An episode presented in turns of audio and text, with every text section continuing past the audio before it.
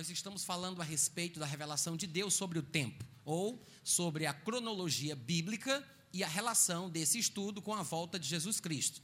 São princípios dentro da matéria de teologia que se fala que é a escatologia, que é o estudo dos últimos dias, né? Então, nós falamos mais aqui a respeito da contagem do tempo, que não é simplesmente uma ideia ou uma curiosidade humana, mas é o interesse divino em fazer isso, não somente contar, como também deixar registrado para que os homens que o buscam saibam quais os meios que Deus age, quais os planos de Deus e como é que realmente está o seu panorama em, real, em relação à história da redenção da humanidade. E nós fizemos uma introdução tirando pelo menos duas dúvidas básicas a respeito de dois versículos que as pessoas às vezes citam para dizer por que nós não devemos estudar sobre tempos ou fazer qualquer tipo de cálculo, ou atentar para os registros que a palavra de Deus traz sobre a cronologia. E um deles é uma passagem, no meu entendimento, mal compreendida, mal interpretada, onde Jesus Cristo diz, falando no contexto da volta dele, né? Onde Jesus Cristo diz que ninguém sabe a hora, nem o dia, nem os anjos, nem o filho, senão somente o Pai. E eu mencionei aqui ontem à noite, para aqueles que tiverem interesse de ouvir um pouco mais sobre isso, por favor, depois procurem no meu site, ou então baixem meu aplicativo, é de graça, tem para Android, Windows Phone, iPhone. Aí você procura lá na seção de vídeos, aí tem uma subcategoria intitulada Os Últimos Dias, e é lá que eu vou colocar esse vídeo de ontem à noite. Então eu não sei exatamente quando vai entrar, mas você vai procurar depois e você vai ver o que nós falamos a respeito disso. Para os mais curiosos, conversem com os irmãos que estavam aqui ontem à noite se eles tiverem recebido bem a mensagem, eles vão saber passar para você com fidelidade. Tá bom, gente? O outro versículo, também, no meu entendimento, mal interpretado, é Atos capítulo 1, versículo 6 e versículo 7, quando os discípulos perguntam a Jesus quando seria o tempo para a restauração do reino de Israel. E Jesus diz: Não vos compete conhecer ou saber épocas, tempos que Deus reservou pela sua exclusiva autoridade e eu demonstrei o que talvez seja a interpretação correta desse texto. As interpretações, no meu entendimento, erradas destes dois versículos é, desestimulam as pessoas a estudarem sobre tempo, sobre cronologia bíblica, sobre as questões relacionadas à época da volta de Jesus Cristo. E nós vimos que existem inúmeros textos que nos inspiram a saber e que nos induzem a acreditar que é possível o crente sensível que anda na luz saber da proximidade do tempo da volta de Cristo. Muito obrigado pelo entusiasmo. Pelo menos os que vieram ontem à noite poderiam dar um grito de aleluia, né, gente? Nós vimos isso. Há textos suficientes para isso. A gente não vai citar os textos, eu quero apenas aqui mencionar o que a gente falou ontem à noite para que a gente possa tocar o barco daqui para frente. Quero apenas relembrar alguns versículos que nós mencionamos. Desta vez eu vou fazer de forma mais rápida, sem a gente mergulhar em muitos detalhes, mas eu quero lembrar os versículos que eu citei que mostram que Pensei que era o Espírito Santo, sonoplastia divina. Vou olhar se tem gente ali. Então, eu quero mostrar aqui para vocês uns versículos que inspiram a gente a estudar sobre tempo, porque falam diretamente, claramente, especificamente sobre tempo. E, e, esses textos são importantes, pelo menos que a gente saiba que eles existem, independente da gente entender o conteúdo. Mas eu mencionei Atos capítulo 17, versículo 26, que é um dos versículos chaves, onde Paulo diz no Areópago que Deus de um só fez toda a raça humana para habitar sobre toda a face da terra, havendo fixado os tempos previamente estabelecidos. E eu chamo a atenção, como eu fiz ontem à noite, para essa expressão: tempos fixos previamente estabelecidos. Vocês conseguem repetir comigo? Mais uma vez, só para decorar. Tempos fixos previamente quem estabeleceu esses tempos de forma prévia?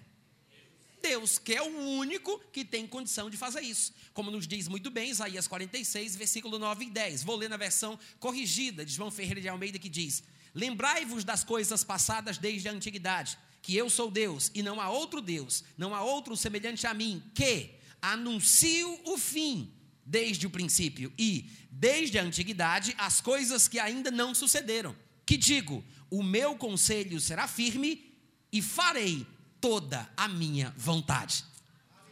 Esse é o Deus de qual nós estamos falando, que tem condição pelas suas particularidades, né, que lhe são devidas por ser eterno e ele viver numa realidade atemporal, ele não conhece a sucessão de momentos, nem essa divisão de tempos que nós chamamos de presente, passado e futuro, por causa desta sua situação atípica, bastante peculiar à sua própria grandeza e natureza divina, ele tem essa condição de estabelecer tempos fixos, de forma prévia. É por isso que ele pode anunciar o fim desde o começo e tem condição, pela sua característica divina, pela sua soberania e por ele ser o que ele é, de dizer: toda a minha vontade vai ser cumprida. Só que ele é tão misericordioso e gracioso que ele vai derramando luz nas nossas trevas, né? Na nossa ignorância, na nossa falta de capacidade de pensar como Deus pensa, porque os pensamentos da mente divina são muito elevados e jamais poderíamos alcançá-los, nós ficamos perdidos. Mais devagar, né? nós ficaríamos perdidos. Gente, se eu falar devagar, eu me atrapalho. Eu vou tentar falar devagar, se vocês prometerem que vão pensar um pouco mais rápido. Aí a gente se encontra no meio do caminho. tá. O que é que acontece? Deus ele vai é, dando luz ao longo da história, nas páginas da Bíblia, sobre os seus planos. E muitas vezes ele diz coisas que ainda não aconteceram, para que quando estas coisas aconteçam, a gente tenha certeza de que estamos seguindo um guia seguro, para que confiemos em Sua palavra para que saibamos que podemos confiar em Deus, para que nós tenhamos certeza que não estamos à toa, que estamos em mãos confiáveis, de que Deus tem o controle da situação. Né? Então, é exatamente isso que a gente tem que entender. E por isso eu gosto dessa expressão como versículo-chave, né? frase é, elementar dessa questão do estudo da cronologia. Que Deus, pelas características que lhe são devidas, fixou tempos, fixou tempos de forma prévia. Ele diz que criou toda a raça humana a partir de um só homem, havendo fixado tempos previamente estabelecidos. E lá em Atos capítulo 1, versículo 7, Jesus Cristo menciona que Deus, o Pai, pela sua autoridade exclusiva, reservou ou estabeleceu tempos e épocas. Naquela frase que a gente mencionou aqui há pouco tempo, não vos compete saber tempos ou épocas que o Pai reservou pela sua exclusiva autoridade. Mas, de qualquer forma, na frase de Jesus está implícito que Jesus, que Jesus está dizendo que Deus, o Pai, pela sua autoridade exclusiva, reservou tempos, reservou épocas, estabeleceu tempos, ou como diria Paulo, tempos foram fixados por Deus de forma prévia. Vocês podem dizer amém? E toda vida que eu falo sobre isso, eu faço alusão à ideia do quebra-cabeça. Porque é mais ou menos isso aí, né? Que a gente encontra nas escrituras em relação ao controle de Deus sobre o tempo. É um quebra-cabeças de 500 peças ou um quebra-cabeça de um número muito grande de peças que vai dar muito trabalho para a gente juntar. E a gente sabe que pode continuar naquele exercício até concluir a montagem da figura final. A gente pode continuar nessa tentativa e nesse esforço porque a gente acredita que não é uma pegadinha. É, tudo bem, gente? Vocês entenderam o que eu falei? A gente sabe que não é uma pegadinha, porque a gente comprou esperando que tem um fim. Tem uma mente pensante por trás do enigma. Não é? Ninguém vai comprar um quebra-cabeça de 500 peças para correr o risco de tentar montar uma coisa que não tem fim. Então, da mesma forma, da mesma forma, é como um quebra-cabeças, mas que por trás desse quebra-cabeças, nós sabemos que tem uma mente pensante que já vê o fim da história o quadro final já foi montado. Né? E a gente pega as peças e às vezes fica um pouco confuso, mas faz parte do processo de aprendizagem. Outros textos que mostram claramente essa questão do tempo, e eu mencionei aqui ontem à noite, e eu vou relembrar, falando apenas rapidamente, sem ler o versículo completo, alguns destes versículos. Em Atos 17, 30 e 31, eu mencionei para vocês, para os que estavam presentes, vocês vão lembrar disso. Para os que não vieram, sinto muito, não dá para pregar a Bíblia toda numa noite só. Mas em Atos 17, 30 e 31 está escrito que Deus estabeleceu. Vou colocar aqui o meu cronômetro, tá, gente? Que eu esqueci de novo. Olha só, Atos 17, 30 e 31 diz que Deus estabeleceu um dia pelo qual ele há de julgar o mundo, ou julgar os homens por meio de Jesus Cristo.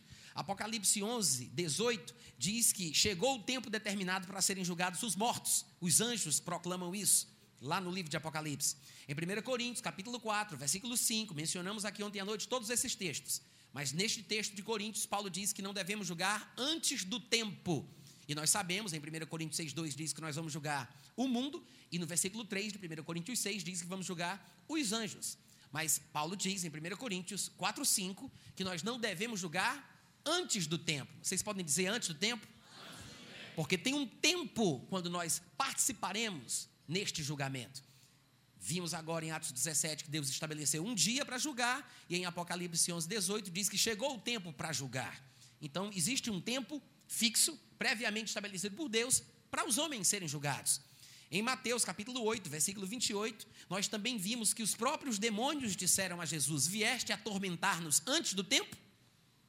Então, tem um tempo previsto, estabelecido, para o juízo dos demônios.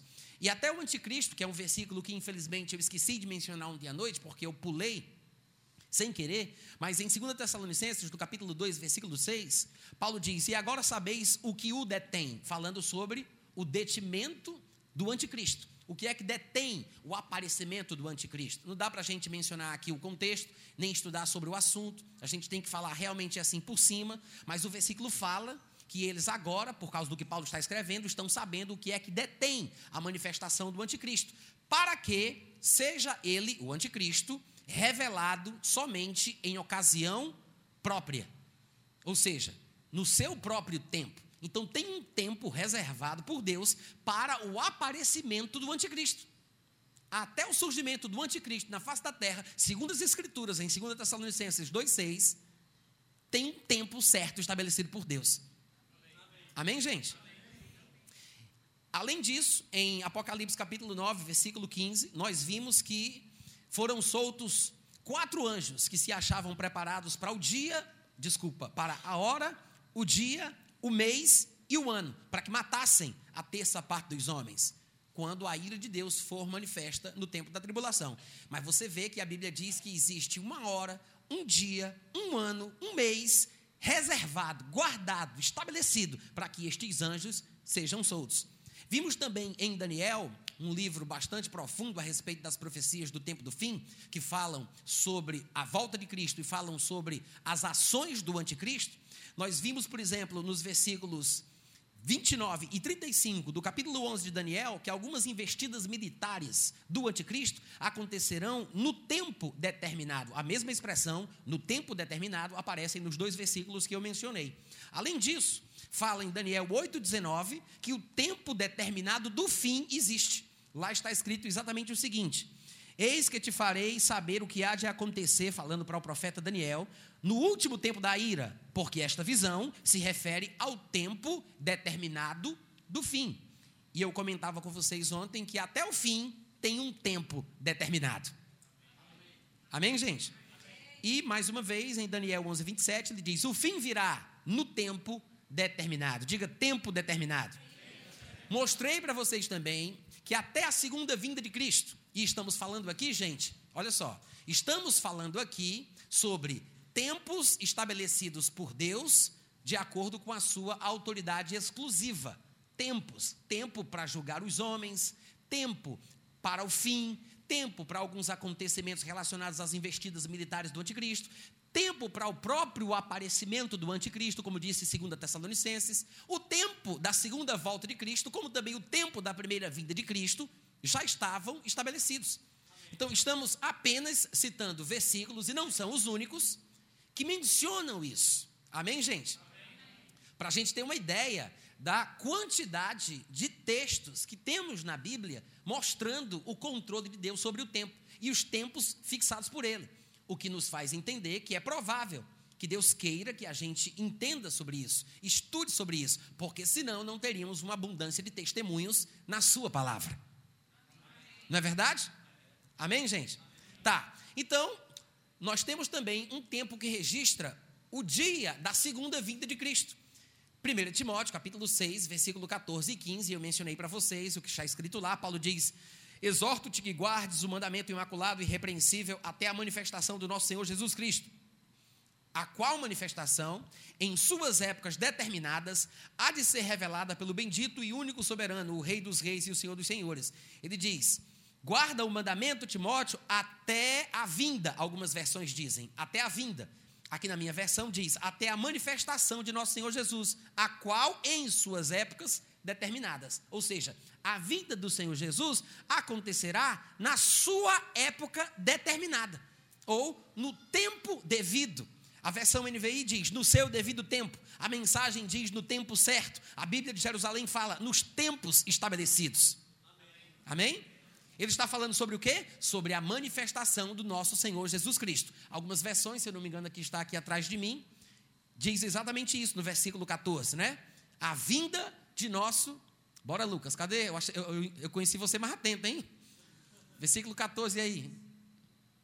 Eita, está em Daniel 11, 27 ainda. Tira então, tira esse negócio da tela. Se não está no versículo que eu estou falando, não bota versículo nenhum, viu? Gente, vocês estão me ouvindo? Tira, não, eu estou falando com eles dois lá atrás, não é com vocês não. Vocês dois aí, Lucas, ei, tira, tira daqui, ó. Pronto, tira daí. Se eu estiver citando um versículo, presta atenção aqui, ó. Se, eu estiver citando um versículo, olha para mim, Aí vocês colocam. se eu não falar, não deixa lá atrás, porque fica um bocado de curioso lendo, aí se atrapalha e se perde, viu? Tá bom? E não faça isso não para você ver depois do culto, viu? eu retiro a profecia de ontem.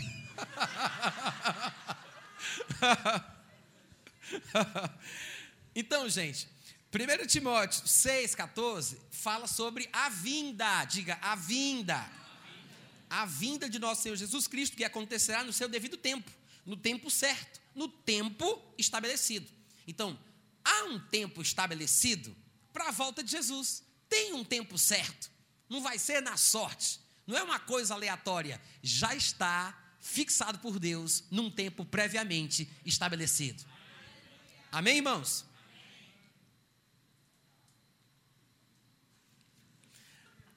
Atos 3, do versículo 19 ao versículo 21, eu falei aqui ontem à noite que é outro texto, 3, 19 a 21, onde Pedro, eu até falei equivocadamente que era o discurso de Pedro depois do batismo no Espírito Santo no dia de Pentecostes. Na verdade, é um discurso depois da cura daquele homem que era paralítico e ficava mendigando na porta chamada Formosa. Mas nesse discurso de Pedro, ele diz aos judeus: Arrependei-vos, pois, e convertei-vos para serem cancelados os vossos pecados, a fim de que da presença do Senhor venham tempos de refrigério e que envie ele o Cristo, que já vos foi designado, que é Jesus, ao qual é necessário que o céu contenha ou receba até aos tempos da restauração de todas as coisas, da qual Deus falou por boca de todos os seus santos profetas desde a antiguidade. Se você voltar depois versículos anteriores aqui no capítulo 3, você vai ver que ele está falando sobre os israelitas. Lá no versículo 12 de Atos 3, ele diz: À vista disto, Pedro se dirigiu ao povo, dizendo: Israelitas, por que vos maravilhais disto? Ou por que fitais os olhos em nós, como se pelo nosso próprio poder ou piedade o fizéssemos, o tivéssemos feito andar? Pedro está se dirigindo a uma multidão de israelitas, como o versículo fala muito bem. É por isso que é interessante observar o seu discurso aqui nos versículos 19, 20 e 21 ele fala especificamente para um povo israelita.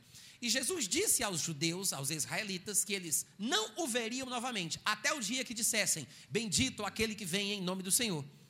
E os judeus, pelo que nós entendemos através das profecias, dirão isso de fato, depois de muito sofrimento, muita peleja, muita tribulação durante o período de sete anos da tribulação, quando o anticristo estiver já na terra. Então, eles, debaixo de muito sofrimento, finalmente apelarão a Deus e reconhecerão que o Jesus que eles desprezaram é o Cristo que já tinha sido estabelecido. Então, aqui nesse discurso de Pedro, tem um elemento profético. Veja que ele diz: arrependei-vos, nós sabemos que ele se dirigia a israelitas. Arrependei-vos, israelitas, pois, e convertei-vos para que sejam cancelados os vossos pecados, a fim de que da presença do Senhor venham tempos de refrigério para a vossa vida pessoal, individual, e que, além disso, Deus envie o Cristo, que é o que nós estamos esperando. Mas o Cristo virá no tempo certo. Quando os judeus se arrependerem e finalmente disserem bendito aquele que vem em nome do Senhor, Deus enviará o Cristo, que é aquele que já foi estabelecido ou designado. Jesus é o mesmo de sempre, não é um outro novo, não é outro Cristo, é o mesmo que já foi designado. E aí ele diz: ao qual é necessário que o céu receba contenha, é necessário que Cristo fique lá no céu até ao tempo da restauração de todas as coisas, da qual falou Deus por boca dos seus santos profetas. Colocando a sentença de uma forma mais simples, o texto está dizendo o seguinte: é necessário que Cristo fique no céu até o tempo que Deus falou pelos profetas. Não é? Ele diz: é necessário que o céu receba Cristo até o tempo da restauração das todas as coisas, da qual falou Deus por meio dos seus santos profetas. Em outras palavras, Cristo vai ficar no céu até o tempo que ele falou por meio dos profetas. Tem um tempo, né? E Deus já deixou pistas a respeito deste tempo. Sendo assim, eu gostaria de retomar de onde a gente parou ontem à noite e mostrar para vocês, e eu acredito que hoje à noite eu vou precisar ainda mais do carinho de vocês e da boa vontade dos irmãos, porque eu sinto em meu coração o interesse de mostrar, tintim por tintim, por A mais B. Vocês trouxeram as calculadoras que eu pedi? Eu não pedi para trazer calculadora, mas é, eu tenho a pretensão, e eu acho que quem tiver celular vai poder fazer isso, e eu vou separar aqui pelo menos umas três pessoas da frente para me ajudarem nas contas. Mas eu quero fazer com vocês uma conta de um determinado período das Escrituras, apenas para servir de exemplo de como nós temos registros sobre a passagem do tempo desde o dia número um que Deus criou o mundo. E eu não sei se vocês lembram ou sabem disso, mas Deus começou a criar o mundo no domingo. Vocês sabem disso? A Bíblia diz que no primeiro dia Deus disse: haja luz e houve luz. No segundo dia ele fez mais não sei o quê. No terceiro dia, mas para para pensar: o primeiro dia só pode ser o domingo. Porque quando chega no sétimo dia, ele descansa. Qual é o sétimo dia? O sábado. O qual foi o primeiro dia? Conta. Primeiro dia, domingo. No segundo dia, segunda. Terceiro dia, terça. Quarto dia, quarta. Quinto dia, quinta. Sexto dia, sexta. Sétimo dia. O sétimo dia para ser sábado, o dia zero foi domingo. O dia um, o dia inicial, foi domingo. Deus começou a criar no domingo. Amém? Num dia como esse, né? Num dia como esse. Agora, o que é interessante, e é isso que a gente vai fazer daqui a pouco, há registro na Bíblia, gente, desde o dia 1. Desde o dia 1 até, até os dias de hoje. Agora, eu vou pegar uma porção só, porque é muita conta, é muita coisa, e eu sei que isso é cansativo. Mas eu quero deixar você intrigado. E eu vou mostrar, vocês vão contar juntos comigo, que realmente é possível fazer isso. E antes que a gente comece a fazer a nossa conta de hoje à noite, eu queria que você lembrasse daquele versículo que eu citei, de Daniel capítulo 9, do versículo 1 ao 3. Daniel, com, com o povo de Deus, os judeus estavam cativos na Babilônia, e ele, ele disse, versículo 1 de Daniel 9: No primeiro ano de Dário, filho de Assuero, da linhagem dos Medos, o qual foi constituído rei sobre o reino dos caldeus, que são os babilônios, no primeiro ano do seu reinado, eu, Daniel, entendi pelos livros. Daniel disse: Eu entendi pelos livros. Vocês podem repetir?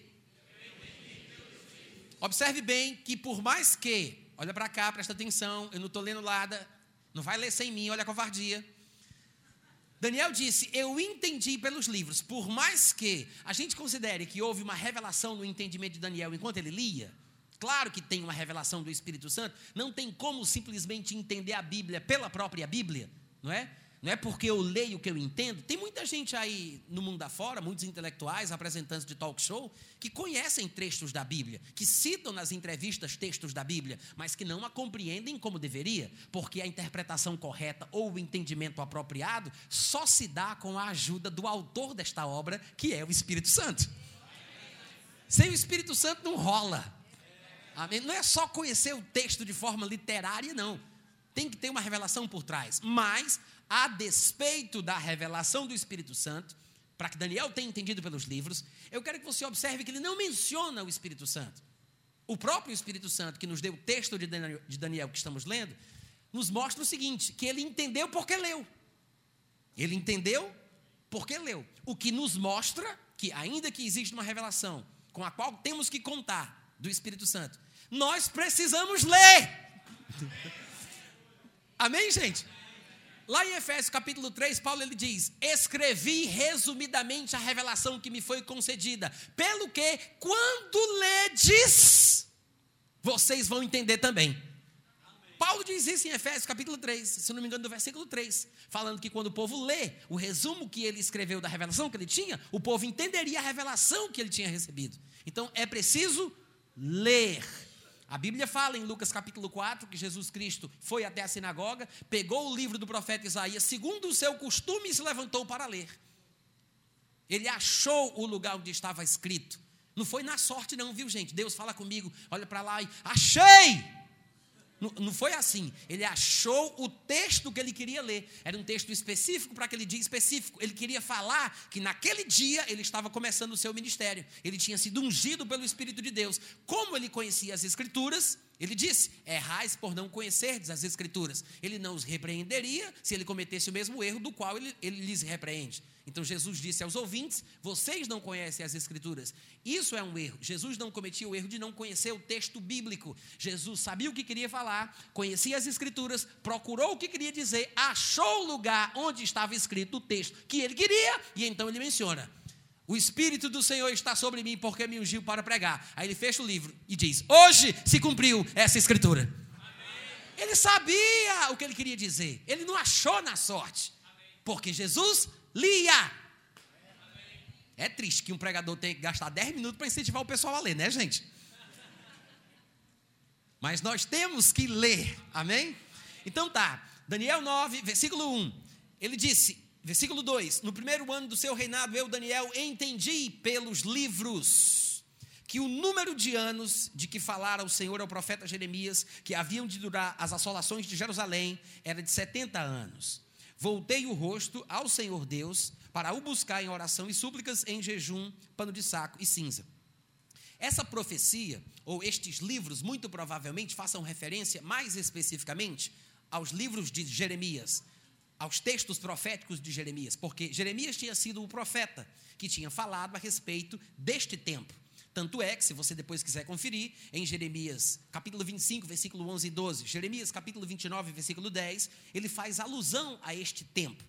No capítulo 25 ele diz: Toda esta terra virá a ser um deserto e um espanto. Estas nações servirão ao rei da Babilônia 70 anos. Acontecerá, acontecerá porém, que quando se cumprirem os 70 anos, Aí, quando chega lá no versículo 10 do capítulo 29 de Jeremias, ele também diz: Assim diz o Senhor: logo que se cumprirem para a Babilônia 70 anos, atentarei para vós outros e cumprirei para convosco a minha boa palavra, tornando a trazer-vos para este lugar. Então, o que é que acontece? A gente vê aqui que o tempo já tinha passado, não dá aqui para a gente entrar nas minúcias da história, porque temos registros históricos seculares que corroboram a interpretação que estamos fazendo da profecia de Jeremias, que, segundo Daniel, estava se cumprindo na época em que ele vivia. Mas o fato é, o tempo estava cumprido, Daniel se tocou, como a gente fala, a ficha caiu, e ele disse: Entendi pelos livros, não somente que eram 70 anos, mas que o tempo estava cumprido. Então ele vai buscar a Deus, ele vai orar a Deus para pedir a manifestação daquela promessa. Há textos que mostram que depois que se passassem os 70 anos, quando o povo buscasse e orasse a Deus pedindo a sua ação, Deus ouviria e atenderia o seu clamor. Não dá para a gente abrir aqui e falar sobre isso, mas há textos que mostram exatamente isso aí. E Daniel, por inspiração divina, faz exatamente o que Deus requeria que fosse feito pelo povo para que Deus pudesse agir. Quantos podem dizer amém? amém. Daí Deus envia o anjo Gabriel, como todo mundo sabe, e surge o que nós chamamos de as 70 semanas de Daniel, que é a revelação de Gabriel sobre o tempo. Ele entendeu pelos livros sobre o tempo, ele vai orar a Deus a respeito dessa questão do tempo, e Deus revela para Daniel um pouco mais coisas, um pouco mais de coisas sobre tempo. Amém? Amém? Tá. O que é que eu quero tirar desse texto de Daniel que a gente acabou de ler? Eu quero tirar justamente o fato de Daniel dizer que entendeu pelos livros. Porque os livros, não somente os escritos de Jeremias, Lamentações, o livro que leva o seu nome e assim por diante, mas os livros dos judeus, toda a coletânea de textos sagrados, tem registros sobre tempo desde o primeiro dia da criação. E é isso que é interessante, porque podemos também, assim como Daniel, entender pelos livros, muito mais do que o que a gente imagina sobre o tempo da volta do nosso Senhor Jesus. Amém? E eu quero mostrar para vocês exatamente isso. Vou citar versículos que vão nos ajudar numa conta para a gente perceber quanto tempo levou de Adão até Abraão. Eu não sei se alguns de vocês já ouviram que aproximadamente de Adão a Abraão é dois mil anos, que de Abraão até Jesus Cristo é mais dois mil anos, e que de Jesus Cristo, não de quando Jesus nasce, tá? Mas é deveria ser quando Jesus Cristo morre, cumprindo o, o, a figura profética da lei, que o Cordeiro de Deus seria imolado e tiraria o pecado do mundo. Não é quando ele nasce, é quando ele morre. De Abraão até Cristo, que inclusive é prefigurado na oferta de Abraão do seu filho Isaac naquele monte. Assim como ele entregava o seu filho, Deus, dois mil anos depois, entregaria o seu filho também. Então, dois mil anos depois de Abraão até Cristo, e de Cristo até a sua volta, seriam mais dois mil anos. Então, seriam dois mil anos de Adão a Abraão, eu estou falando dois mil de forma arredondada. Você vai ver que na ponta do lápis há uma pequena diferença. Até a diferença é explicada, coisa que eu não vou fazer porque eu tenho pena de vocês. Tá? É muita coisa, vai dar um nó. O objetivo aqui é mostrar que tem pano para manga. Tem coisa para a gente estudar. Tem como mergulhar mais fundo. Amém? Mas, arredondando, a gente pode colocar assim: de Adão para Abraão, dois mil, de Abraão a Jesus Cristo, dois mil, de Jesus até a sua volta para colocar os pés na terra e reinar por mil anos, mais dois mil. E esse, esse, esse milênio, ou estes mil anos que, reina, que nos quais Cristo reinará aqui na terra, é exatamente uma referência profética ao sétimo dia. Porque Deus disse: seis dias trabalharás e no sétimo descansarás. Isso é uma figura profética da história da humanidade. Se um dia é como mil anos e mil anos como um dia, isso quer dizer que o homem viveria seis dias ou seis dias de milênios, seis mil anos na face da terra, e o sétimo dia de milênio, o sétimo milênio, que vai ser o ano do Senhor, que vai ser quando ele reinará na terra, será o descanso de todo o mundo. A paz perfeita tá? Mas, voltando para nossa conta, só para a gente atiçar a nossa curiosidade, eu vou querer fazer o seguinte: Ana vai ficar com a calculadora aí, apostos. É, quem é o, o, mais sabido aqui dos dois, dos Jonas Brothers? Quem é que é melhor com conta? Melhor com conta. pega, bora, Barbie, ajuda aí, pega uma calculadora. Eduardo, pega uma calculadora. Pronto. Vocês que quiserem pegar a calculadora, peguem também, mas eu vou prestar conta com cada um desses que eu falei aqui na frente. Eu não vou me preocupar em contar, vocês vão contar para mim. Eu vou dar as referências, vou dizer os anos e vou fazer algumas pequenas explicações, tá? Mas eu quero que vocês vejam comigo. Não, todo mundo vai fazer as mesmas contas. Só se eu disser alguma coisa diferente, mas a princípio todo mundo vai fazer a mesma conta. Todo mundo está pronto? Não, eu quero mais empolgação nesse negócio, gente. Tá, olha só. Olha só.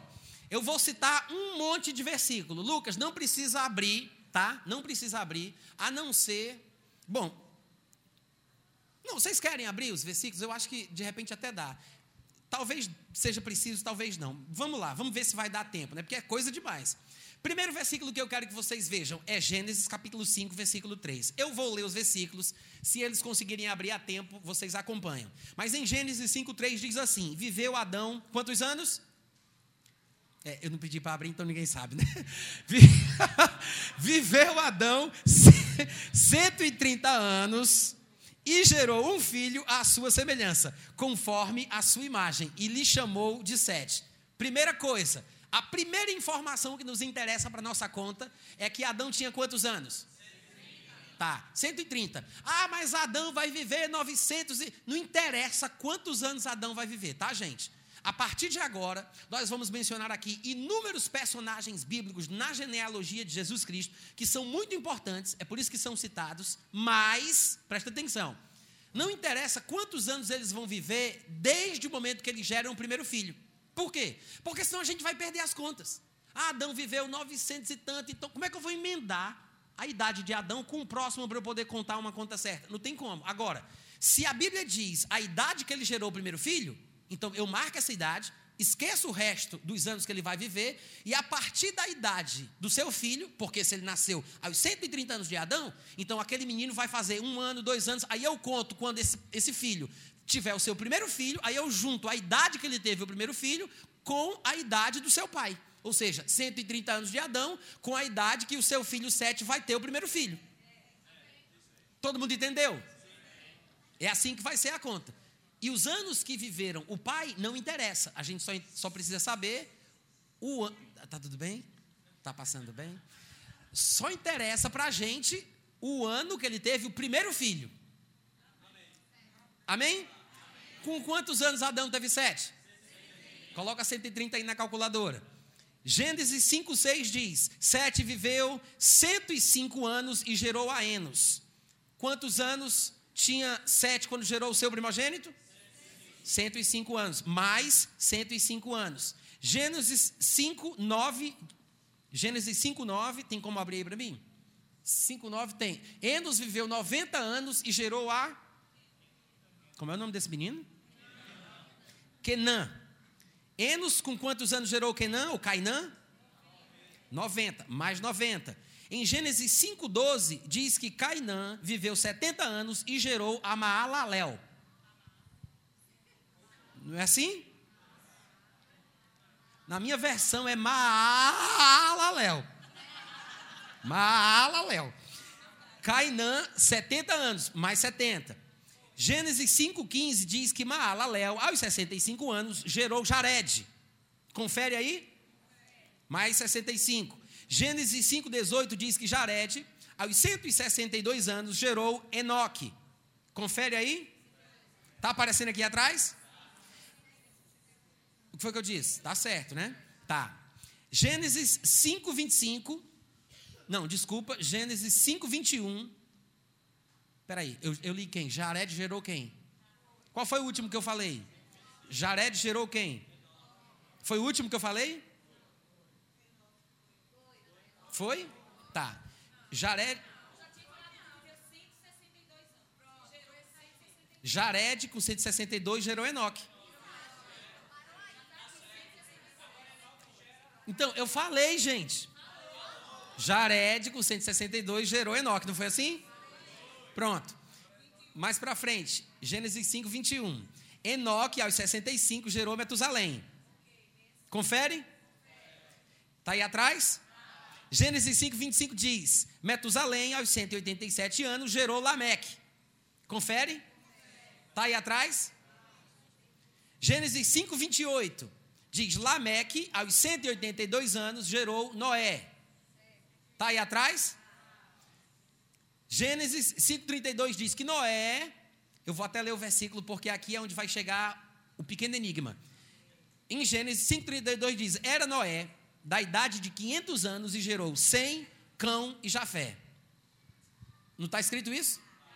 Não foi um milagre, não, tá, gente? Ele não gerou os três de uma vez só.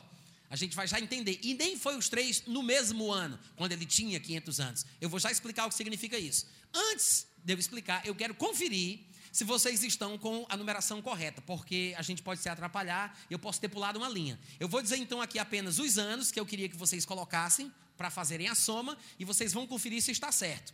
130, mais 105, mais 90, mais 70, mais 65, mais 162, mais 65, mais 187, mais 182, e agora a gente vai somar com o número certo, que não é 500 anos. Que é por isso que eu pedi para parar aqui. Porque quando as pessoas, alguns livros, alguns cronologistas que se propuseram a fazer esse trabalho, ainda que tenham sido bastante sérios e dedicados nessa tarefa, se atrapalharam quando chegou nesse momento. E você vai entender por quê. Existem pequenos enigmas nas escrituras que um leitor desavisado, lendo superficialmente, se perde. Qual é a tendência natural quando a pessoa chega nesse versículo aqui que eu acabei de ler? A pessoa pensa o seguinte: ora, se era Noé da idade de 500 anos e gerou 100 cães de Jafé, por mais que ele não tenha gerado os três ao mesmo tempo, que não dava para a mulher dele ter os três filhos num ano só, pelo menos significa que a partir dos 500, Noé começou a ter os seus filhos. E ele resume, porque está falando muito tempo depois que Noé já tinha vivido, e como ele sabe quem foram os filhos, ele menciona que foram os três filhos, a partir dos 500, Noé começou a ter filhos. E os três filhos que ele teve foram Sem, Cão e Jafé. Mas por causa da ordem que ele apresenta, Sem como primeiro, Cão em segundo, Jafé em terceiro, o que é que nós pensamos? Que Sem era o primogênito. Será que só eu aqui penso isso, gente? Quando, quando a gente lê isso, a gente pensa: Sem é o primogênito. É o primeiro citado, é o que vem na frente da lista. Então a gente imagina isso e aí a conta fica errada. E é por isso que é importante mergulhar mais fundo na Bíblia para que nós percebamos o que ela tem a dizer. E esse tipo de coisa não acontece somente na contagem do tempo, não, viu, gente? Nós estamos aqui estudando especificamente sobre cronologia, sobre a contagem do tempo, ou o que Deus revela sobre tempo em Suas Escrituras, mas para todos os assuntos, para todas as doutrinas que nós encontramos na Bíblia, nós vamos encontrar elementos enigmáticos como estes, que só os que vão mais fundo é que conseguem descobrir. Diz amém, aleluia. Que é do, do, interesse de Deus que a gente mergulhe mais fundo na Sua palavra e não ficar numa leitura superficial. Então tá, afinal de contas, se Sem não era o primogênito, quem era? E por que Sem não era o primogênito, se ele é citado primeiro? Se nós compararmos este texto, e daqui a pouco a gente continua a conta, vamos primeiro quebrar esse enigma, vamos decodificar, descriptografar esse versículo. né? Se a gente considerar outros versículos da Bíblia falando sobre o mesmo assunto e juntar as informações, a gente vai chegar à conclusão correta de que tempo foi que 100 foi gerado. Para a gente ver que não foi com 500 anos. Por exemplo, em Gênesis, capítulo 7, versículo 6, está escrito: tinha Noé 600 anos de idade quando as águas do dilúvio inundaram a terra. Isso aqui é um dos elementos que vai ser importante para a informação que a gente precisa ter. Quantos anos tinha Noé quando as águas do dilúvio inundaram a terra?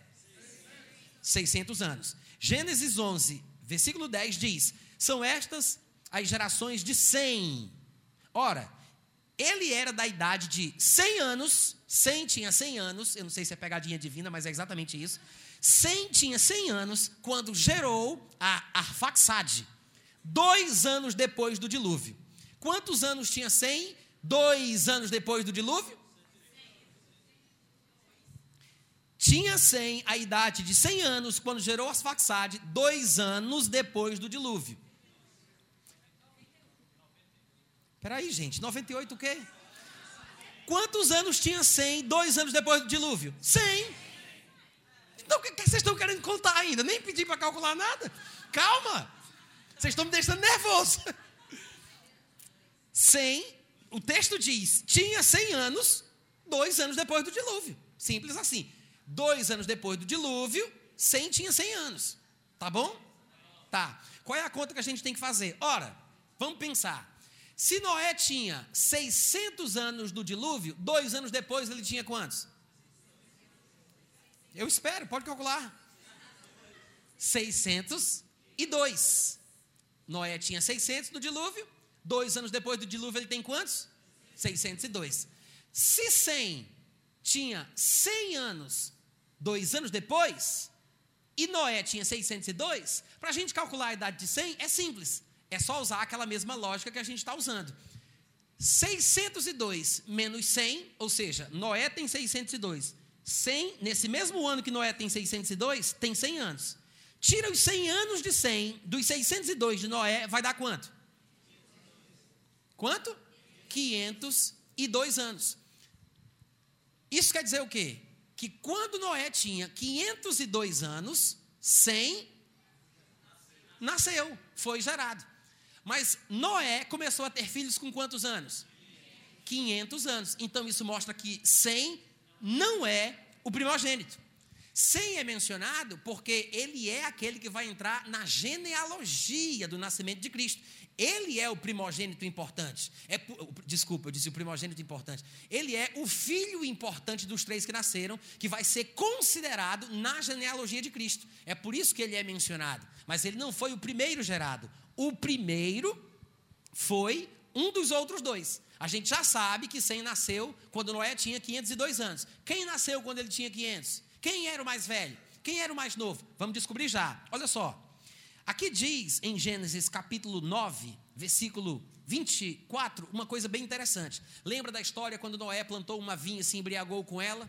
Vocês lembram que um dos filhos de Noé fez ele passar uma vergonha ou fez uma coisa que não lhe era devida? Pronto. No versículo 22, de Gênesis capítulo 9 está escrito assim: Cã, ou Cão, pai de Canaã, vendo a nudez do seu pai, fez com que ela fosse sabida dos seus irmãos. Ele espalhou a notícia, fez chacota, tornou ela conhecida. No versículo 24 diz que despertando Noé do seu vinho, soube o que lhe fizera o filho mais. Como é que está escrito aí? O filho mais moço. Isso quer dizer que Canaã, ou Cão, era o quê? O caçula, o mais novo. Ora, se, Cana, se Cão era o mais novo, Sem não nasceu quando Noé tinha 500, nasceu quando ele tinha 502, quem era o mais velho? Jafé era o mais velho. E o outro problema que surge é que a gente não encontra um versículo na Bíblia, pelo menos na Bíblia em português, que diga explicitamente que Jafé era o mais velho. O único versículo que na língua original, olha que coisa chata, na língua original diz que Jafé era o mais velho, não foi traduzido assim para o português. Para não dizer que não tem uma versão em português que diga claramente, explicitamente, que Jafé era o mais velho, para não dizer que não tem uma versão em português, tem uma versão que é muito desconsiderada pelos cristãos evangélicos por causa de preconceito, que é a tradução do Novo Mundo, que é usada produzida pela Torre de Vigia e usada pelos testemunhas de Jeová. E por isso as pessoas desprezam essa versão, até por causa do que se diz sobre ela, que é uma Bíblia corrompida. Mas a tradução do Novo, Mundo, em Gênesis 10, 21, diz assim: Sem, antepassado de todos os filhos de Eber e irmão de Jafé, o mais velho, também teve filhos. Se a gente fosse ler na nossa versão, esse versículo 21 de Gênesis 10 está escrito assim: A Sem, que foi pai de todos os filhos de Éber e irmão mais velho de Jafé, também lhe nasceram filhos. Não dá um nó? Gente, acabamos de descobrir por A mais B, fazendo as contas direitinho, com os versículos que temos na Bíblia, que Sem não era o mais velho, porque ele não nasceu quando Noé tinha 500 anos, ele nasceu quando Noé tinha 502 anos. Ele não podia ser o mais velho. Aí como é que vem um versículo da Bíblia e diz que ele era o mais velho? Aí dá o nó. Ah, gente, assim eu, me, eu fico sem empolgação. Como é que a gente vai resolver o problema com muita pesquisa ou com a graça de Deus trazendo alguém para contar para a gente, né? Que é isso que Deus faz. Ele levanta pessoas para nos ajudar. Então, o que acontece? Tem uma versão que deva dizer isso da forma correta. Infelizmente, em português não tem. Ou pelo menos eu desconheço. Eu procurei todas as que eu tenho, eu tenho só na minha Bíblia aqui 34 versões em português. Nenhuma delas diz isso, a não ser essa. Por outro lado, se você tiver a sorte de falar inglês, e sorte é um eufemismo, tem que ter muita relação para isso, né? Mas se você falar inglês, se você for pesquisar nas Bíblias em inglês, você vai encontrar um punhado de versões em inglês que vão falar exatamente aquilo que deveria ter sido dito, que está em linha com os outros versículos que nós lemos. E eu vou citar apenas algumas. Tem a Young Literal Translation, ou a tradução literal de Young, tem a Bíblia Amplificada, tem a versão do Rei Tiago, tem a nova versão internacional em inglês, porque a nova versão internacional em português é diferente, tem a versão literal concordantes, tem a versão do rei Tiago, a moderna versão do rei Tiago. Então, todas essas e algumas outras mais falam da forma correta. E eu fiz a tradução de algumas destas versões para vocês de Gênesis 10, 21. Então, vamos a elas. Primeiro, a Young's Literal Translation. Tradução literal de Young. Young é o sobrenome do cara que fez essa versão. Ele diz: E assim, pai de todos os filhos de Eber, irmão de Jafé, o velho, nasceram filhos. Na Bíblia Amplificada diz assim: também a Sem, o irmão mais novo de Jafé e ancestral de todos os filhos de Eber, incluindo os hebreus, nasceram-lhe filhos. King James diz assim: também a Sem, o pai de todos os filhos de Eber, o irmão de Jafé, o velho, também a ele nasceram-lhe filhos. A nova versão internacional inglesa diz: Filhos também nasceram a Sem, cujo irmão mais velho era Jafé. Sem fora o ancestral de todos os filhos de Eber. Na versão literal concordante, diz: E Sem nasceram-lhe filhos. Além disso, ele é o antepassado de todos os filhos de Eber. Ele é um dos irmãos de Jafé, o mais velho. Gente, que coisa boa! Não é, vocês não, eu fico feliz demais quando uma suposta contradição, quando uma suposta contradição, porque isso aqui é material para esse povo cético, esses agnósticos, dizerem que a Bíblia é cheia de contradição. É só um exemplo, tá, gente? Existe um bocado de texto na Bíblia que às vezes são assim, que são contradições aparentes. E sem uma pesquisa mais profunda, você se perde. Você fica sem resposta. o cara te confronta e você não sabe o que dizer. Mas graças a Deus que o Espírito Santo não nos deixa só. Né? Então a gente vê aqui que, de fato, a língua original, que foi inspirada por Deus, infelizmente não foi traduzida para o nosso idioma, mas tem um idioma que nós temos acesso, que é o inglês, nos mostra que está tudo bem. O mais velho era Jafé, que foi quando Noé teve aos 500 anos de idade, quando Noé tinha 502, então nasce 100, e somente lá mais para frente é que vai nascer o caçula, que é Cão. Amém? Então tá, a gente está fazendo aí as contas, né? Eu tinha dado para vocês alguns anos e agora a gente vai somar aos últimos 182 anos 502, não é 500. Por mais que o versículo fale 500, a gente já viu por que não podemos acrescentar 500. Se nós não soubéssemos disso, a gente fazendo as contas, mesmo com o registro do versículo que diz que Noé tinha 500 anos quando gerou seus, seus filhos, a gente ia se perder. E é por isso que algumas pessoas têm se atrapalhado quando tentam usar a cronologia bíblica, a revelação do tempo nas Escrituras. E às vezes se atrapalham e se equivocam. Quantos estão entendendo? Vocês estão me acompanhando? Vamos continuar? Tá, então vamos lá. Noé, com 502 anos, para ficar bem claro, gerou 100. Já colocaram 500, 502 aí? Na calculadora? Então tá, Gênesis 11, 10 diz que 100 tinha a idade de 100 anos quando gerou Arfaxade, dois anos depois do dilúvio. Então, mais 100, certo? Gênesis 11, 12 diz que Arfaxade, aos 35 anos de idade, gerou a Salá. Confere? Tá aqui atrás de mim o versículo? Coloca aí, tá na calculadora. Mais 35. Gênesis 11, 14 diz que Salá, com 30 anos, gerou Eber. Tá aí atrás? Confere. Gênesis 11, 16 diz que. É, eu já disse esse versículo? É, é 11, 16, é. Eber aos 34. É o que está aí, né? Tá, mais para frente. Gênesis 11, 18. Peleg, aos 30 anos, gerou Reu. Colocou o versículo aí atrás? Confere. Coloca na calculadora. Gênesis 11, 20 diz que Reu, 32 anos, gerou Serug. Está aí atrás? Confere, gente. 32.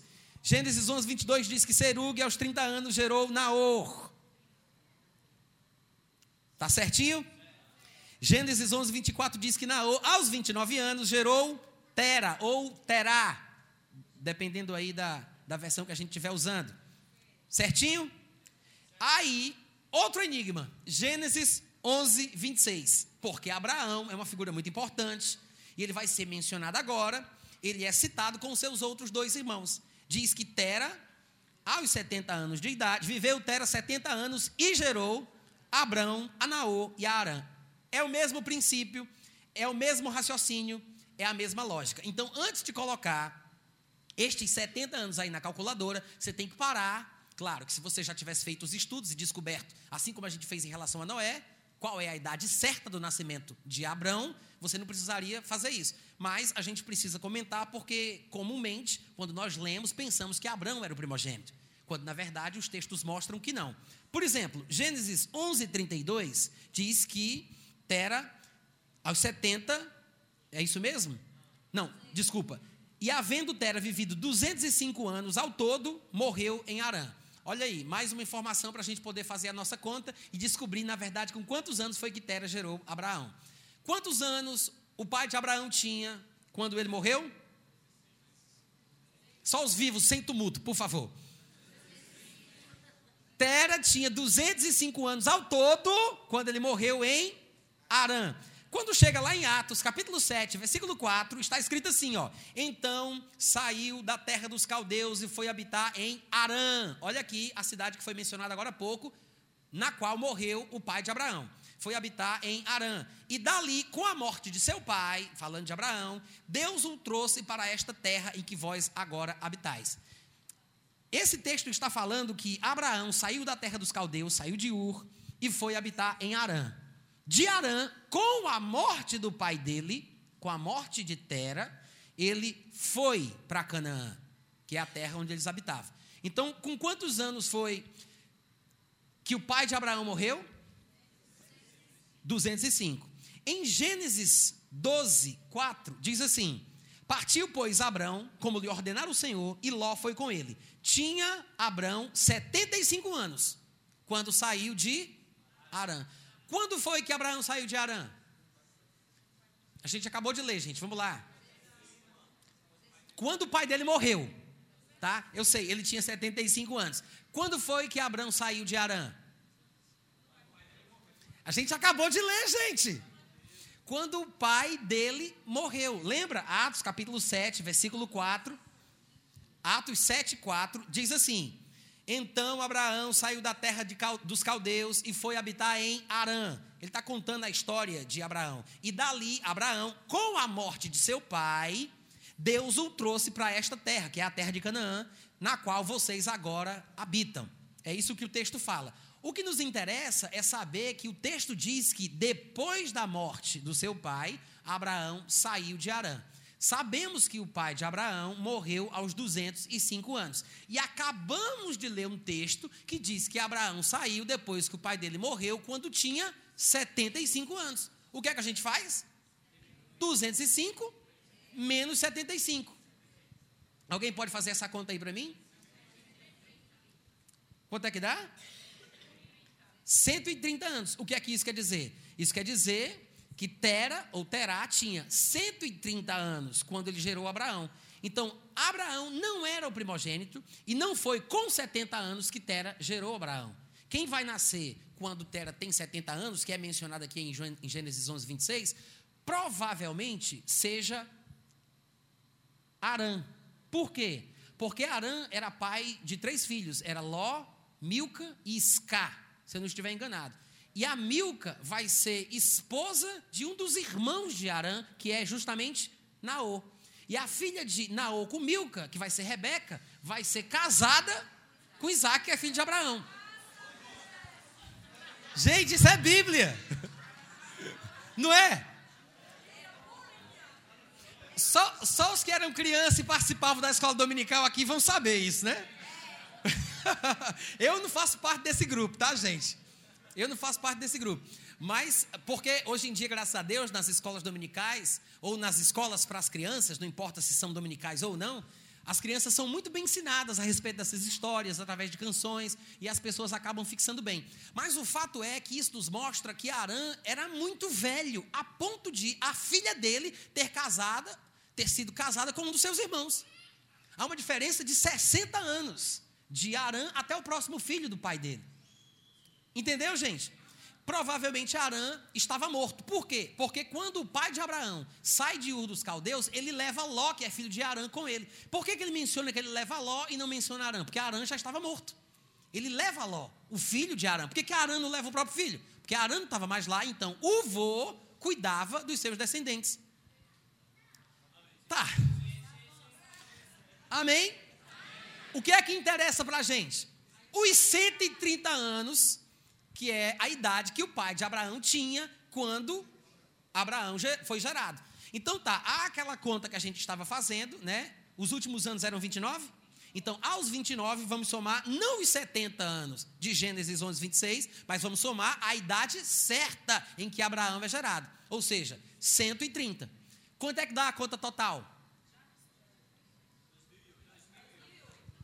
Gente, nós estamos contando aqui desde o dia que Adão teve o primeiro filho. O primeiro filho não, o primeiro filho registrado, né, que é sete. Então, 130 anos, que é quando ele tem sete. Que ele não menciona a idade que ele gera Abel, por exemplo, que está sendo substituído por sete. Mas, desde o dia que sete nasceu, até o nascimento de Abraão, a Bíblia mostra tintim por tintim, na ponta do lápis, que se passaram exatamente, sem tirar nem pôr, 2008 anos. Quer dizer, aquilo que o pessoal falava para a gente, de, Abra, de Adão a Abraão, são aproximadamente dois mil anos, de Abraão a Jesus. E essas diferenças, esses oito mil e outras diferenças que vão aparecer entre os, os dois mil anos, também tem uma explicação que nós chamamos de tempo não computado, que não vai dar para explicar, porque precisaria de outros elementos ainda mais complexos, mas a Bíblia responde. para que fiquem apenas os dois mil precisos para que se encaixe na figura profética de seis dias trabalharás e no sétimo descansarás. Até o, o, o, esse gargalozinho, essa sobra dos oito mil tem explicação, mas não dá para a gente falar sobre isso agora. Eu disse o quê? Oito. Muito, os muitos números me fazem delirar. Então, até esses oito anos tem explicação. Mas o que é que a gente viu aqui? Irmãos, nós vimos com os nossos olhos que a terra há de comer, se Jesus não voltar antes, né? Nós vimos que a Bíblia tem o registro do tempo. Com precisão. Vocês nunca ficaram abismados com o fato de, por exemplo, Mateus, no capítulo 1, contar bem direitinho, desde Abraão até Jesus Cristo, não? E o que é interessante, e desde, o que é interessante, é que no versículo 1 de Mateus 1 diz assim: livro da genealogia de Jesus Cristo. Quer dizer, eu não sei se, esse, se essa expressão livro da genealogia de Jesus Cristo se refere ao Evangelho de Mateus, que é o livro da genealogia, ou se os judeus tinham livros que seja muito mais provável, livros de genealogias dos seus ancestrais ou antepassados. O livro da genealogia de Jesus, aí vem aqui a história todinha, só que ele diz: Jesus era filho de Davi, que era filho de Abraão. Aí ele começa de Abraão e vai para lá e vai até o nascimento de Jesus. Mas ainda que isso seja bem interessante, eu ainda prefiro a genealogia de Lucas capítulo 3. Porque, gente, se vocês observarem, no versículo 23 de Lucas, capítulo 3, ele diz: Tinha Jesus cerca de 30 anos ao começar o seu ministério. Era como se cuidava, ou seja, como se sabia. Como é que esses homens sabiam um negócio desse? Porque para nossa cultura isso pode parecer estranho, mas para uma cultura de um povo que tinha a responsabilidade de registrar e passar ao mundo a palavra de Deus, todos os pequenos detalhes, inclusive as datas dos nascimentos dos descendentes que gerariam o Messias, era muito importante. É por isso que a gente acabou de ver que eles têm os números das idades dos pais de Adão e Abraão. Para ali em Abraão, porque o texto vai começar a falar sobre outras coisas que não vêm ao caso, e ele não vai mais falando sobre a questão da geração dos filhos, mas o tempo é registrado de outras formas. Só que a gente percebe pelos textos de Lucas e de Mateus, que havia um registro dessas gerações de Adão, não é de Abraão, de Adão até Jesus Cristo, gente. Olha o que ele diz: era como se cuidava, filho de José, versículo 23 de Lucas, capítulo 3. Filho de Eli, Eli, filho de Matate, Matate, filho de Levi, Levi, filho de Melque, este filho de Janai, filho de José, esse outro José era filho de Matatias, Matatias filho de Amós, Amós filho de Naum, este filho de Esli, filho de Nagai. Na, não é Nagaia não, é Nagai.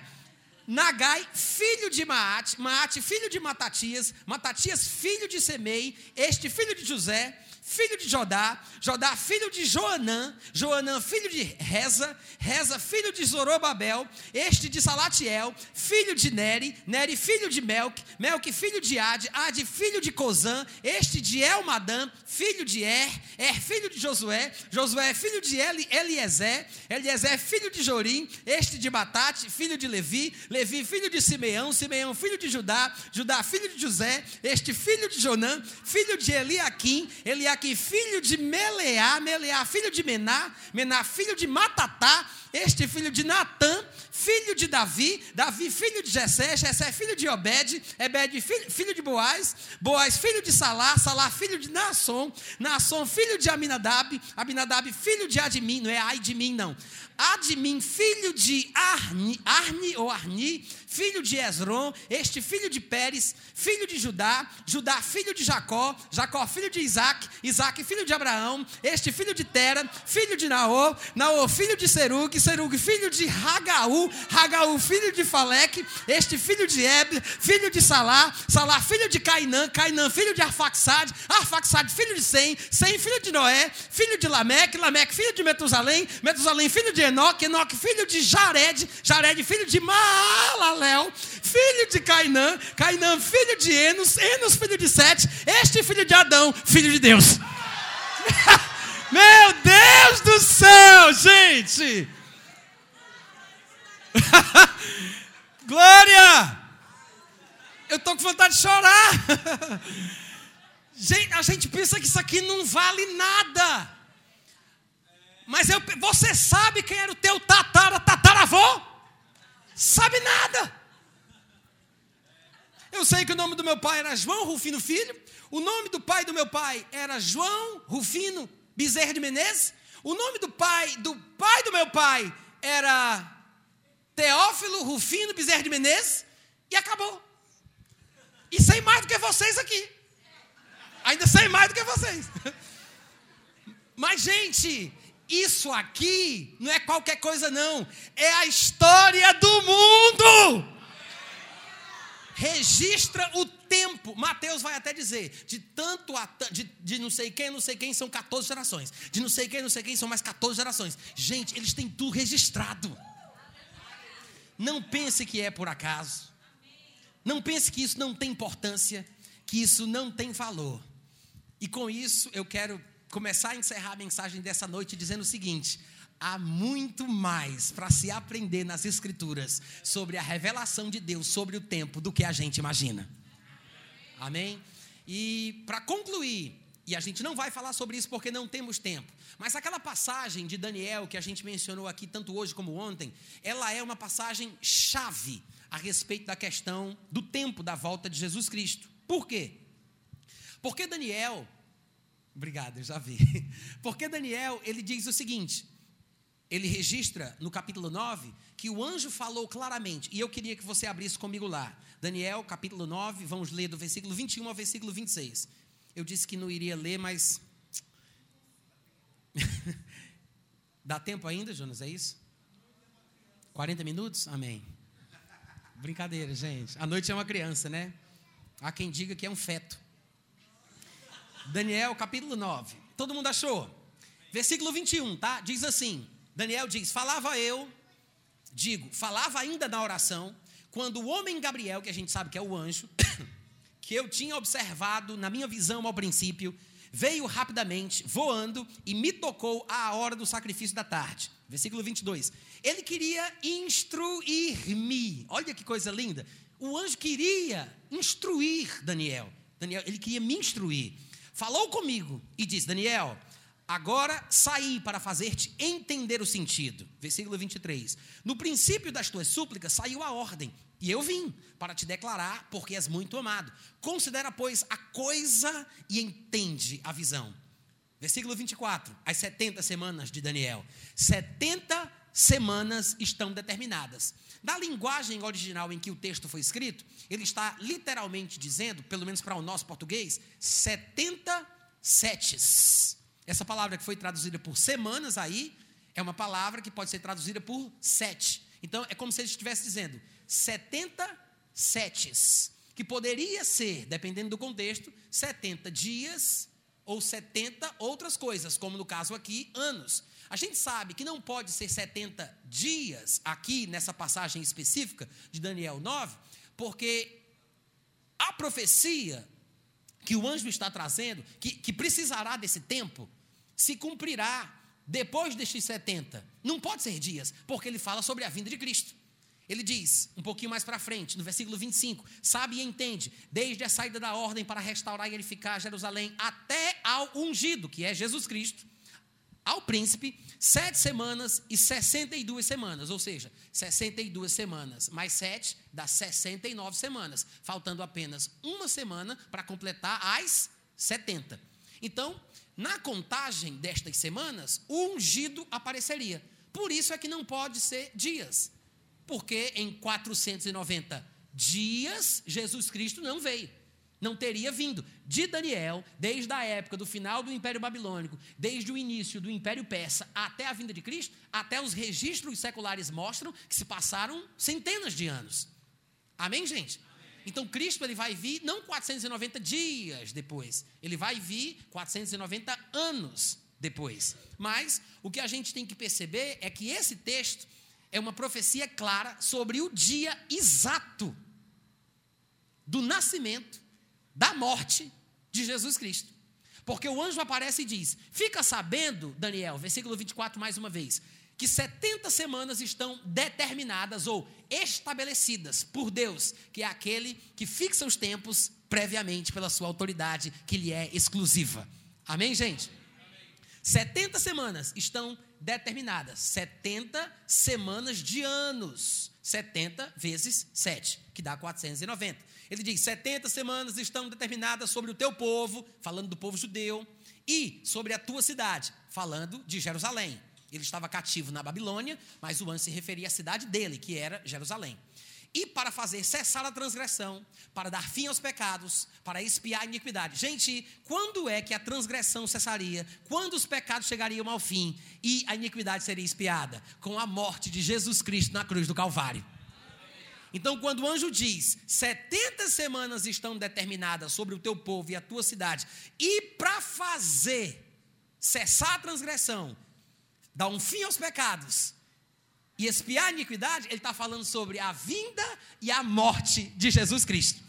Então, transcorreriam 70 semanas até que Cristo morresse. É isso que ele está falando aqui. E ele acrescenta mais: para selar a visão e a profecia e para ungir o santo dos santos, que é Jesus. No versículo 25 ele diz: Sabe e entende, desde a saída da ordem para restaurar e para edificar Jerusalém, esse aqui é o ponto inicial de contagem. Desde esse momento até 490 anos, o Cristo viria. Então ele diz: saiba, saiba que desde a saída da ordem para restaurar e edificar Jerusalém até ao ungido. Olha aqui para mim, deixa eu fazer uma pequena explicação, para que depois, em vossos estudos mais aprofundados por aí, vocês possam lembrar daquilo que eu falei. Primeira coisa, existem quatro decretos que estão relacionados com a restauração do templo de Jerusalém e alguns com a cidade de Jerusalém. E por causa destes quatro decretos, que inclusive aparecem na Bíblia, as pessoas às vezes se confundem na hora de calcular o momento inicial destes 490 anos. Quantos estão me entendendo?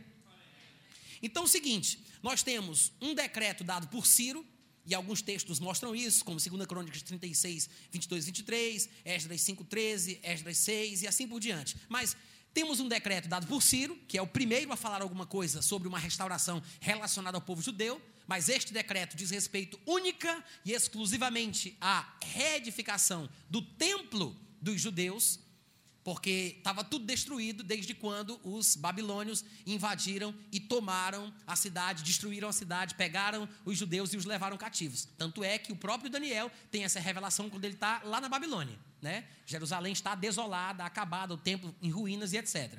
Então a primeira ordem, o primeiro decreto dado por Ciro diz respeito ao templo. Mas veja que a palavra do anjo, como a gente acabou de ler, é sobre o teu povo, diz o versículo 24, e sobre a tua cidade. E lá no versículo 25 ele diz: Desde a saída da ordem para restaurar e edificar Jerusalém, não é o templo. Então, o templo é uma coisa, Jerusalém é outra coisa. O decreto de Ciro não se encaixa nos pré-requisitos para o tempo inicial da contagem dos 490 anos. Quem entendeu diz amém. O segundo decreto é um decreto de Dário, que também era um descendente medo, que estava na dinastia dos persas, que veio depois de Ciro. E ele se lembra do que havia sido declarado por Ciro e ele manda dar continuidade à ordem dada por Ciro, que era simplesmente reedificar o templo. Então, o decreto de Dário também não se encaixa nos pré-requisitos da profecia. O decreto que realmente vai ser importante para essa contagem é o decreto de Arfaxade, quando é dado a Esdras, e isso vai ficar mais claro com os textos de Esdras, capítulo 7, do versículo 11 ao 27, e Esdras 4, do 21 em diante vai ficar claro que esse decreto ele inclui a, rest, a restauração, a reestruturação da cidade de Jerusalém. Porque nesses versículos que eu mencionei de Esdras, ele vai falar sobre juízes, sobre lei, sobre organização social e sobre questões relacionadas a uma vida em comunidade, que diz respeito à cidade e não somente ao templo de Jerusalém. Quantos entenderam? O quarto decreto, que não vai fazer diferença, é um decreto que é dado posteriormente em Neemias, capítulo 2, do versículo 1 a 8, ainda por Arfaxade, mas agora não para Esdras, mas a Neemias, mas na verdade é para que ele dê continuidade à obra que Esdras já tinha iniciado, que foi interrompida por alguns inimigos e opositores, mas eles já tinham dado início a esta obra. as portas estavam queimadas, algumas coisas estavam em ruínas, porque eles quebraram o que tinha sido já iniciado. Mas o decreto inicial é o que foi dado anteriormente por Rafaxade. Esse que é dado a Neemias é para que ele dê continuidade à obra iniciada anteriormente. Quantos entenderam? Resumindo, o que significa? Quando você vai pesquisar, até no Google, se você quiser fazer uma pesquisa, ou em dados históricos seculares, você vai descobrir que esse decreto, esse primeiro decreto dado por Rafaxad a respeito da cidade de Jerusalém, é feito no ano, é, é feito, o decreto é feito no ano 458 a.C. 458 a.C. Se o anjo disse, se, se o anjo disse, deixa eu encontrar, desde a saída da ordem para restaurar e edificar Jerusalém até a ungido serão sete semanas e 62 semanas, ou seja, sete semanas de anos com mais 62 semanas de anos, vai dar 69 semanas, faltando uma última semana, né? Ou seja, sete anos. Uma semana de anos são sete anos. Agora, 69 anos, calculadora, por favor, 69 vezes 7, dá quanto? 483 anos, certo? Então é o seguinte, ele está dizendo assim: desde que saiu a ordem até a ungido, serão o quê? Sete semanas e 62 semanas. As 70 se cumpririam com a morte de Cristo, mas ao ungido é quando ele vai aparecer para o povo de Israel. Se eu dissesse assim, gente, vamos assistir um filme hoje à noite, daqui até o filme nós teremos 30 minutos.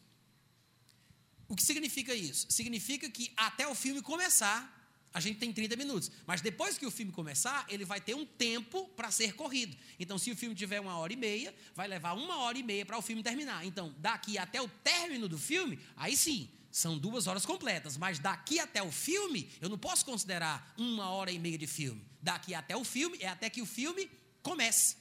Então, esses 483 anos aí, que são 7 semanas, mais 62 semanas, que são 69 semanas, multiplicado por 7, dá 483 anos, faltando apenas mais 7 para completar os 490. Tudo bem, gente? Esses 483 anos, o anjo disse, é desde a ordem para restaurar a cidade até o ungido. Não é até a morte dele, é até ele. Isso quer dizer, depois de 483, antes de completar os 490, nos 483 anos, o Cristo tinha que aparecer, ser manifesto. É quando ele seria apresentado a Israel. Agora pega os 483 anos, soma com o ano 458 a.C. Dá quanto? Calculadora. 483, desculpa, não é para somar não, tá? É 458 menos 483. Tá. 400, não é isso? Exatamente. Dá 25 anos? Dá 25 anos? 458 menos 483. Dá 25. O que é esses 25? Primeiro, a gente tem que lembrar que quando a gente vai fazer uma conta assim, de passagem de tempo, desde antes de Cristo para depois de Cristo, a gente precisa acrescentar um ano. Por quê? Porque não tem o ano zero. Então, para contar pequeno, para a gente entender a conta grande, é só a gente pensar assim: se eu acrescentar cinco anos ao ano 3 antes de Cristo, em que ano eu vou parar? É fácil. Então, estamos no ano 3. Aí, ano 2, regredindo, né? Ano 1, um, ano 1, um, porque é ano 1 um antes de Cristo, ano 1 um depois de Cristo. Então, tem que contar ano 1 um duas vezes: antes de Cristo, depois de Cristo. Ano 2 depois de Cristo. Ano 3 depois de Cristo. Cinco anos. A partir do ano 3 antes de Cristo, vai parar em que ano? Não. Eu acabei. Ano? É, eu acho que estou perdendo vocês, né, gente? Ano 3 depois de Cristo, ó. Ano 3 antes de Cristo. Vamos contar cinco anos depois. Do 3 para o 2, do 2 para o 1, do 1 para o 1, do 1 para o 2, do 2 para o 3. Passou-se cinco. Mas em que ano a gente parou? Em que ano? No ano 3 depois de Cristo. Ou seja, pega 5, que são 5 anos acrescentados, menos 3, dá quanto? 2. Para eu chegar no ano certo, que é o ano 3 depois de Cristo, eu tenho que acrescentar 1. Então não adianta eu pegar a conta e diminuir um do outro de forma direta. Ah, é cinco anos a partir do ano 3. 5 menos 3 dá 2. Fica errada a conta. Para eu poder contar certo, eu tenho que acrescentar 1. Um. Quantos entenderam? A gente acabou de contar, 458 a.C. foi o ano que saiu a ordem para restaurar a cidade de Jerusalém. As 69 semanas, que são 69 vezes 7, dá 483 anos. 458 menos 483, 458 menos 483 deu quantos anos? Mais um, que é o tempo certo para poder dar quanto? 26. No ano 26, depois de Cristo, segundo o registro que nós temos na Bíblia, no Evangelho de Lucas, no capítulo 3, apareceu João Batista anunciando o reino de Deus. É o único lugar na Bíblia que você vai encontrar com precisão exatamente o momento em que uma determinada coisa acontece. Diz assim: no 15 ano do reinado de Tibério César, sendo Pôncio Pilatos governador da Judéia, Herodes tetrarca da Galileia, seu irmão Filipe tetrarca da região da Itureia, e Traconites e Lisânias tetrarca de Abilene, sendo sumos sacerdotes Anás e Caifás, para que não haja erro a respeito de que tempo, que dia, que ano foi esse. Ele dá com precisão, e se você colocar isso aqui no, Google, o 15 ano do reinado de Tibério César, você vai perceber que, que foi exatamente no ano 26 depois de Cristo. Em outras palavras, João Batista vai passar três anos e meio ministrando para dar ocasião de toda a ajuda Considere que eles não tinham tecnologia que nós temos hoje, não tinham internet, os meios de comunicação, não tinham transportes. João Batista não ministrou apenas alguns meses, como algumas pessoas pensam. João Batista ministrou por anos, dando ensejo a toda a nação e ao Jordão ser batizada por ele. Depois de três anos e meio, aparece Jesus Cristo, que é batizado por ele, e aí Jesus, mais três anos e meio, tem um ministério. Completam-se então os sete anos, que é quando Jesus Cristo morre, 490 anos, desde a ordem para restaurar Jerusalém, como profeta Gabriel, como profeta, como. Vocês sabem o que eu quis dizer. como o anjo Gabriel disse ao profeta Daniel. Amém, gente? Quando se alegram com isso? É uma pena que a gente não possa mergulhar mais profundo, mas eu tenho certeza que isso é suficiente para animar, inspirar o teu coração. Amém? Glória a Deus. Quantos foram abençoados hoje à noite? Você pode colocar a mão no peito, eu quero fazer uma oração por você. Pai, eu te peço por cada um dos meus irmãos que receberam esta palavra. Te peço em nome de Jesus que as coisas que não foram explicadas ou esclarecidas não sejam motivo de empecilho, de confusão na cabeça dos nossos queridos irmãos mas que a tua palavra e o teu Espírito Santo nos alertem, nos motivem, nos inspirem, nos esclareçam sobre a tua verdade. Queremos sim, Pai, compreender aquilo que tu queres que nós entendamos. Que a tua palavra, que é lâmpada para os nossos pés e luz para o nosso caminho, nos traga a revelação necessária para que saibamos contar os nossos dias, para que vivamos de forma.